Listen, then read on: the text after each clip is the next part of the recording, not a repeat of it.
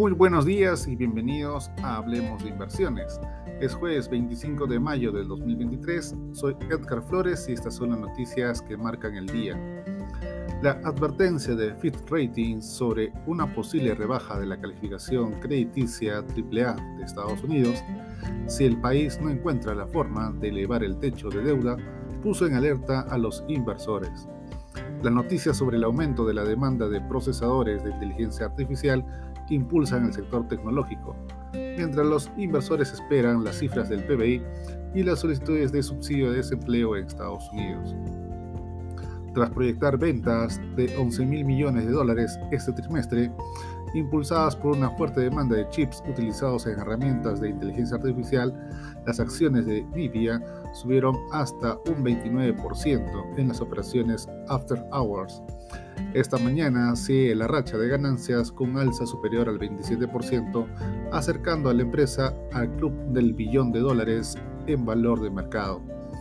A pesar de indicar la necesidad de nuevas subidas de las tasas de interés, las actas de la Reserva Federal también mostraron la apertura de sus miembros a una pausa en el endurecimiento monetario. El presidente de la Fed de Atlanta, Rafael Bostic, afirmó que el Banco Central tendrá que ser flexible. Dejaremos que los datos nos guíen.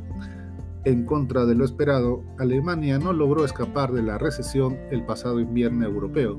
El PBI del país se contrajo 0,3% en el primer trimestre de este año, tras la caída del 0,5% registrada entre octubre y diciembre, frente a las estimaciones de estancamiento para el periodo. OpenAI, empresa matriz de ChatGPT, ha cerrado un fondo de inversión por valor de más de 175 millones de dólares, de acuerdo con un documento de la Securities Exchange Commission.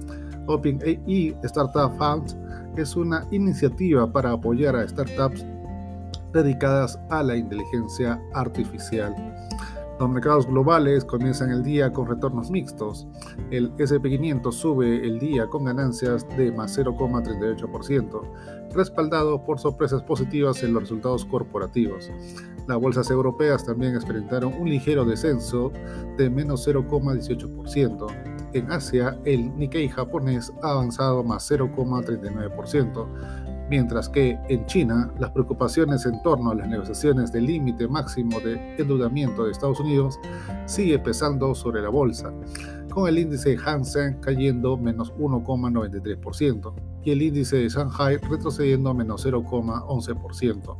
La tasa de interés en dólares a 10 años continuó subiendo hasta alcanzar el 3,75%, a pesar de la última publicación de las minutos de la Fed que indicaron que los funcionarios están sopesando la necesidad de más aumentos en las tasas de interés. En materia económica, en Estados Unidos se publicaron las solicitudes de desempleo durante la mañana, las cuales continúan mostrando un aumento aunque se mantienen por debajo de las expectativas del mercado. La bolsa local peruana no fue ajena al rendimiento negativo que presentaron las bolsas de la región, retrocediendo menos 0,88% el día de ayer. La moneda igualmente se vio afectada marcando una devaluación de menos 0,1%. Es todo por hoy, soy Edgar Flores y gracias por escucharme.